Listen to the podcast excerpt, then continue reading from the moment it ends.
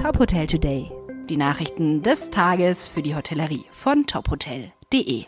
Mit Anna Rockenfeller. Ab sofort gilt in Baden-Württemberg eine neue Corona-Verordnung mit weitreichenden Lockerungen für geimpfte und vom Virus genesene Menschen. Ungeimpfte und Nichtgenesene müssen hingegen jetzt wesentlich häufiger als bisher negative Antigen-Schnelltests vorweisen, die jeweils nicht älter als 24 Stunden sein dürfen.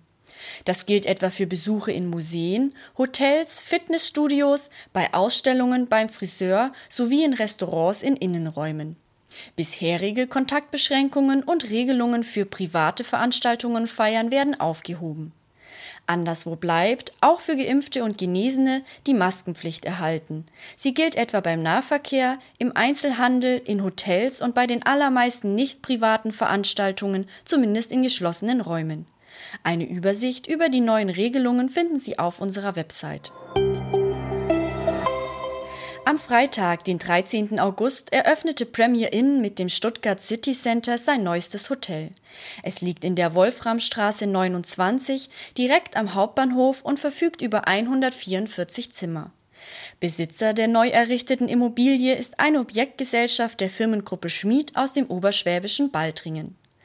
Das Haus ist das 29. Hotel der Marke in Deutschland und der sechste Standort in und um Stuttgart.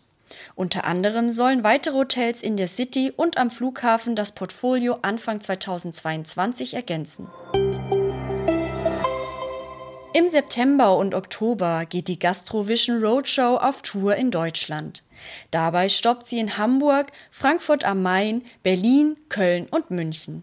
Mit exklusiven Veranstaltungen wollen die Verantwortlichen eine Plattform für Produktvorstellungen, Austausch und gute Gespräche schaffen. Neben den gewohnten Ausstellern, die bereits dabei waren, präsentieren sich in diesem Jahr laut Veranstalter auch einige neue Unternehmen. Weitere Nachrichten aus der Hotelbranche finden Sie immer auf tophotel.de.